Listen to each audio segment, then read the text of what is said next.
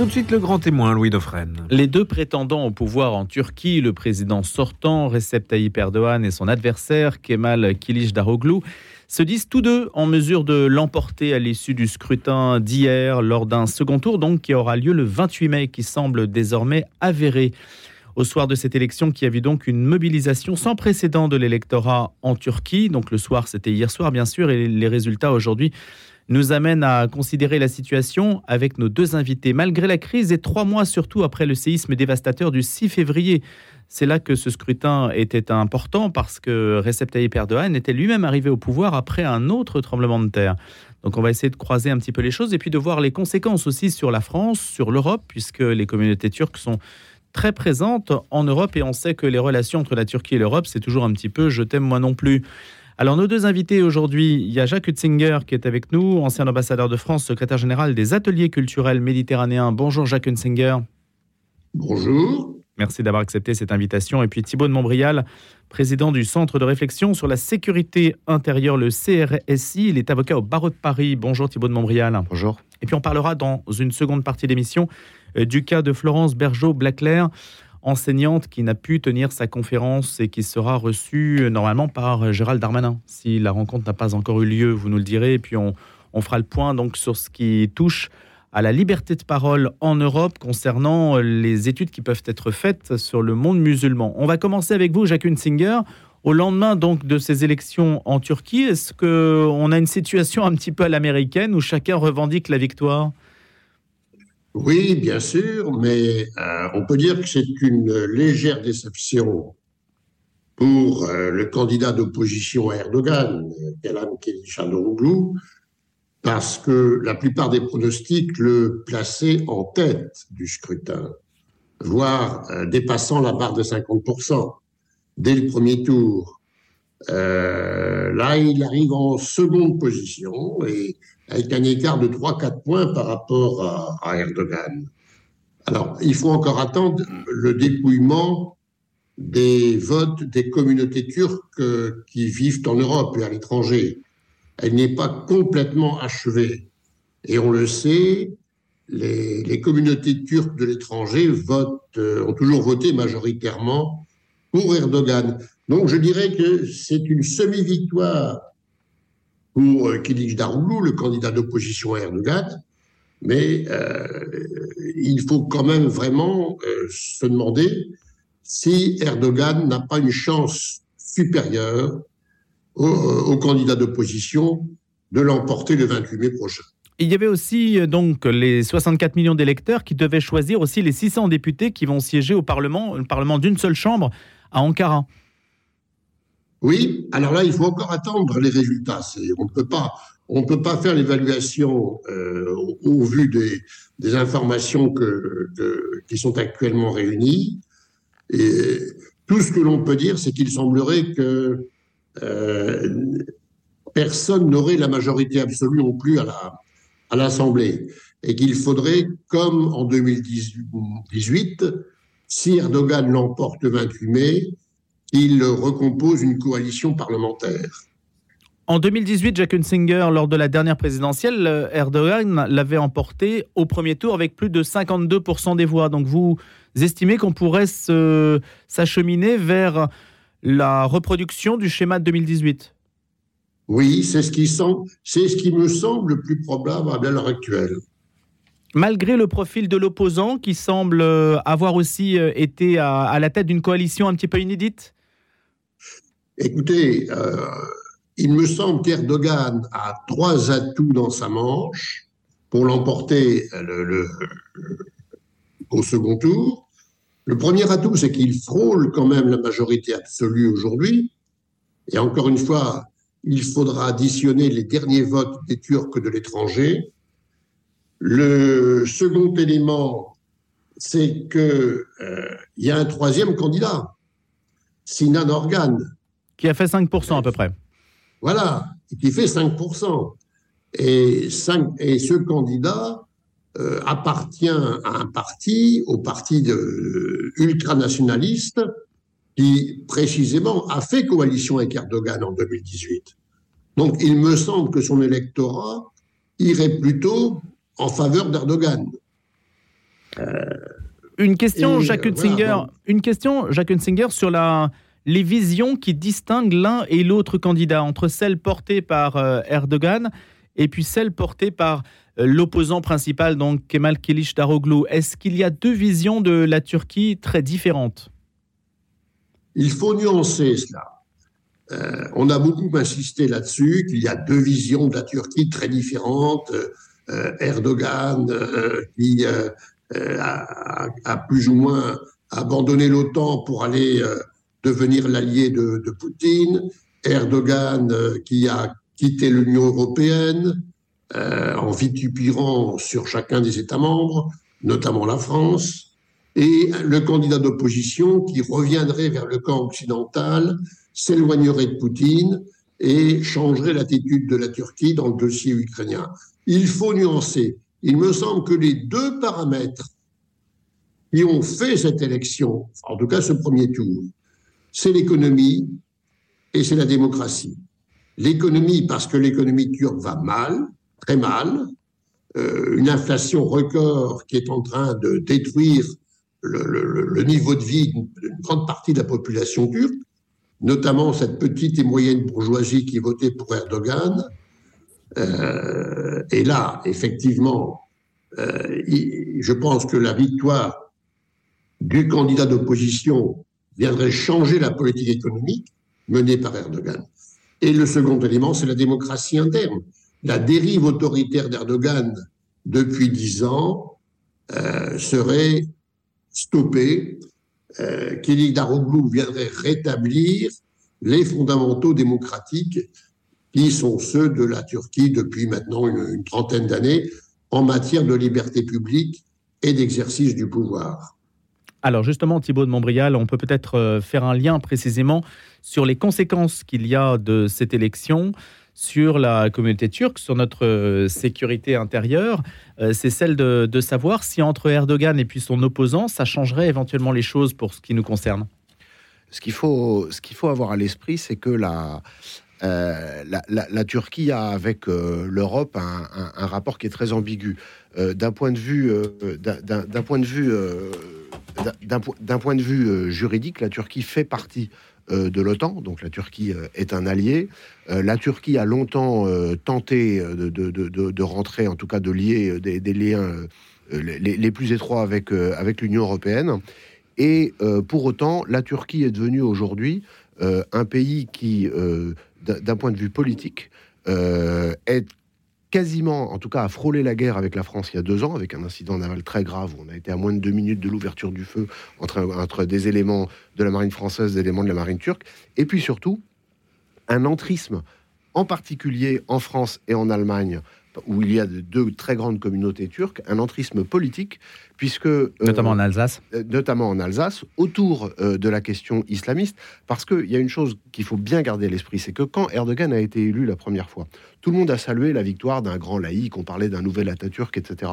Mais très vite, il est apparu comme un leader qui s'est appuyé sur l'islam, euh, sa femme s'est voilée après l'élection. Enfin, il y a eu euh, tout un tas de, y compris de, symboles euh, qui ont été envoyés à son peuple.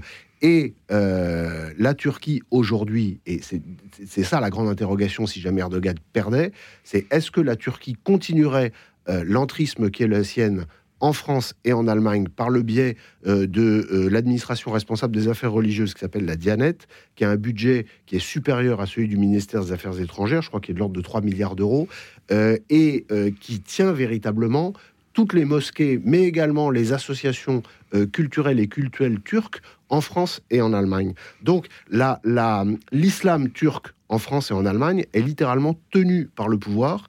C'est un islam qui a vocation euh, à conquérir. C'est un islam prosélyte, c'est un islam de déstabilisation. Erdogan a, multiplié les provocations, souvenez-vous, notamment à Strasbourg, euh, euh, en, poussant pour l'érection du plus grand minaret d'Europe, etc. Donc, on a affaire à un pays qui, en réalité, euh, cherche à déstabiliser ce qu'il considère comme les deux maillons faibles européens parce que les plus islamisés, c'est-à-dire la France et la Turquie. Toute la question est de la France et l'Allemagne? La, France et l'Allemagne, pardon. La France et l'Allemagne. Toute la question est de savoir si, euh, en cas de, défaite du président Erdogan, ce, ce, programme continuerait.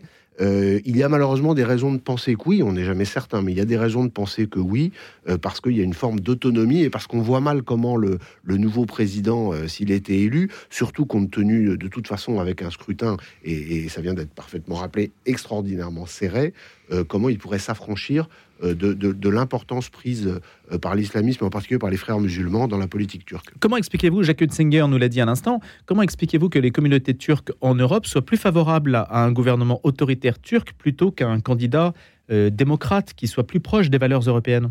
On pourrait imaginer l'inverse, justement, que ces communautés soient davantage familiarisées aux valeurs européennes et qu'elles donc elles veuillent aussi les exporter ou les importer en Turquie. Ce qui est très intéressant, c'est que la, communauté euh, expatriée turque, alors c'est particulièrement prégnant en Allemagne, hein, où ils sont plus de 6 millions, euh, a toujours considéré que son vrai pays, c'est la Turquie. Toutes choses égales par ailleurs, parce qu'il y, a des différences, mais toutes choses égales par ailleurs, c'est quand même aussi beaucoup le cas des Algériens en France. Mais 6 euh, millions euh, de Turcs euh, en Allemagne, c'est une minorité, mais une minorité forte, une minorité qui, qui, est capable de peser sur la politique. Et on a une forme de, de, de, nation, de national-islamisme. Enfin, c'est un mélange des deux, avec une très grande fierté d'être turc et une très grande fierté d'être musulman. D'ailleurs, Erdogan joue évidemment sur les deux. Jacques Hunsinger, euh, vous partagez l'analyse de Thibault de Montréal? Je pourrais, oui, effectivement. Et on peut y rajouter euh, deux, choses. Le premier point, c'est qu'en général, les communautés nationales vivantes à l'étranger sont plutôt légitimistes. Euh, Thibault de Montréal vient de le rappeler, comme les Algériens. prenez le vote français. Les Français qui sont à l'étranger sont plutôt en général légitimistes. Euh, quand on vit à l'étranger, on, se rapproche de sa mère patrie et donc de, ceux qui le dirigent. Donc il y a un légitimisme qui est plus propre aux communautés vivant à l'étranger. Et deuxièmement, Erdogan a remarquablement, si je puis dire, travaillé ces communautés à l'étranger, en France et en Allemagne, mais ailleurs aussi. Il a fait un travail continu depuis 20 ans dans, ce domaine par des subventions, par la construction, et puis aussi par tout un travail relationnel où il a fait nommer dans tous les pays où il y a des communautés turques des imams qui sont directement en lien euh, avec le, gouvernement turc. Donc là, il y a une vraie politique d'extension de son pouvoir à l'étranger. Qu'est-ce qu'on peut dire, euh, Jacques Hunsinger, et puis je pose la question aussi à Thibault de Montréal, qu'est-ce qu'on peut dire de la laïcité telle que les Turcs la conçoivent? Parce qu'il semble qu'on utilise le même concept, mais qu'on ne mette pas forcément les mêmes choses derrière. Oui, alors le terme de laïcité qui a été imposé par Atatürk, par Mustafa Kemal, euh, lorsqu'il a établi la République et qu'il a renversé et expulsé le sultan, euh, qui était également calife de l'islam, a, frappé tout le monde, évidemment, d'autant plus que cette désislamisation s'est complétée par la fermeture des écoles coraniques, euh, la, création d'un enseignement laïque et obligatoire à la française, euh, la suppression du, port du vêtement religieux, etc. Mais il ne s'agissait pas du tout d'une laïcité à la française. Il s'agissait en fait d'un un petit peu comme l'avait été le concordat de, Napoléon, euh, d'établir une laïcité qui vienne permettre un contrôle du religieux par le politique et non pas une séparation. Euh, le religieux ne doit plus dominer le politique, mais le politique doit contrôler le religieux. Et c'est ce fameux organisme créé par Mustafa Kemal lui-même, le Dianet est un organisme, un véritable ministère des cultes, hein, lequel établit chaque semaine le sermon que doivent prononcer les imams turcs dans leur mosquée, dans toute la Turquie, et qui, bien sûr, contrôle le fonctionnement de, l'ensemble des institutions religieuses. Donc, il y a une, une laïcité, je dirais, qui est à l'envers de la nôtre, une laïcité de contrôle de contrôle et d'établissement en fait d'une religion d'État qui est le sunnisme euh, turc, et lequel par ailleurs s'accompagne de la discrimination des autres communautés religieuses, notamment des Alévis. notamment des Alévis, cette minorité chiite, dont, dont est issu. partie le candidat d'opposition. C'est ça, le candidat d'opposition et appartient à la minorité courage- Il a eu le courage de dire à la fin, il a fait son coming Hmm. out, si je puis dire, de dire qu'il était lui-même Alévi. Donc, il y, a, il y a vraiment là deux visions du, du rapport au religieux entre les deux candidats qui s'est présenté dans la campagne. Maintenant, demain, encore une fois, comme le dit Thibault de Montbrial, euh, peu ferait le candidat d'opposition s'il était élu dans le domaine des Turcs à l'étranger religieux Il a une coalition de six partis autour de lui, dont un parti islamiste également. Donc là, il y a un point d'interrogation. Merci beaucoup, Jacques Hutzinger. Je vous remercie d'avoir été avec nous ce matin. Je rappelle que vous êtes ancien ambassadeur de France, secrétaire général des ateliers culturels méditerranéens. Thibault de Montbrial, il nous reste euh, quelques minutes. Je voulais aborder deux dossiers avec vous. Le premier, en écho à ce que vient de dire euh, Jacques Hunsinger, c'est est-ce que pour la France, pour la sécurité de la France, est-ce que c'est mieux d'avoir en face de soi un ministère comme le Dianet qui gère intégralement euh, les communautés placées à l'étranger Est-ce que c'est une forme d'interlocuteur qui rend la chose plus facile? Ah, je crois pas du tout, parce qu'on a affaire à des interlocuteurs qui sont dans une logique de de- d'entrisme et de prosélytisme absolu. Mais c'est mieux que pas d'interlocuteur du tout ou que d'avoir l'État islamique ou, ou des groupes terroristes. C'est mieux que d'avoir l'État islamique, mais c'est moins bien que d'avoir un gouvernement euh, d'État. Euh, donc euh, là, puisque la question c'est de savoir euh, euh, si euh, on serait mieux à pouvoir discuter avec, avec, avec, le, le- le- président turc, c'est- c'est clair qu'on serait mieux. Mais ah, la, la question aussi c'est de savoir le président turc pour faire quoi? Erdogan a multiplié, on le disait tout à l'heure, les provocations en venant en Alsace, euh, en, agitant aussi euh, de l'extérieur euh, des groupes tels que les loups gris, qui sont des groupes théoriquement indépendants, mais qui sont en réalité des milices d'extrême droite islamistes qui travaillent euh, en sous-main pour, euh, la- pour, la, pour la grandeur de la Turquie. Qui aurait été impliqué dans l'attentat contre Jean-Paul II. Absolument, impliqué dans l'attentat contre Jean-Paul II. Moi, je voudrais vous raconter, pour finir sur ce sujet, une anecdote tout à fait éclairante. Au moment de l'incident naval auquel je faisais référence tout à l'heure, en 2020, il y a eu une ré- évidemment une réunion de crise à l'OTAN, puisque deux pays de l'OTAN su- qui est sur le point de se tirer dessus, c'était tout de même inédit. Et en marge de cette réunion, un de mes, une personne que je connais bien, qui est, un militaire français, me racontait que dans les coulisses de la, réunion de crise, les Allemands avaient dit euh, aux Français que eux, de toute façon, ne pourraient plus jamais intervenir de, dans quoi que ce soit contre la Turquie au sein de l'OTAN, parce qu'ils étaient, je cite, paralysés par le fait d'avoir euh, 6 millions de Turcs chez eux. Donc c'est un officier supérieur allemand qui avait dit aux Français dans les coulisses, nous, de toute façon, on peut rien faire parce que les Turcs sont déjà chez nous.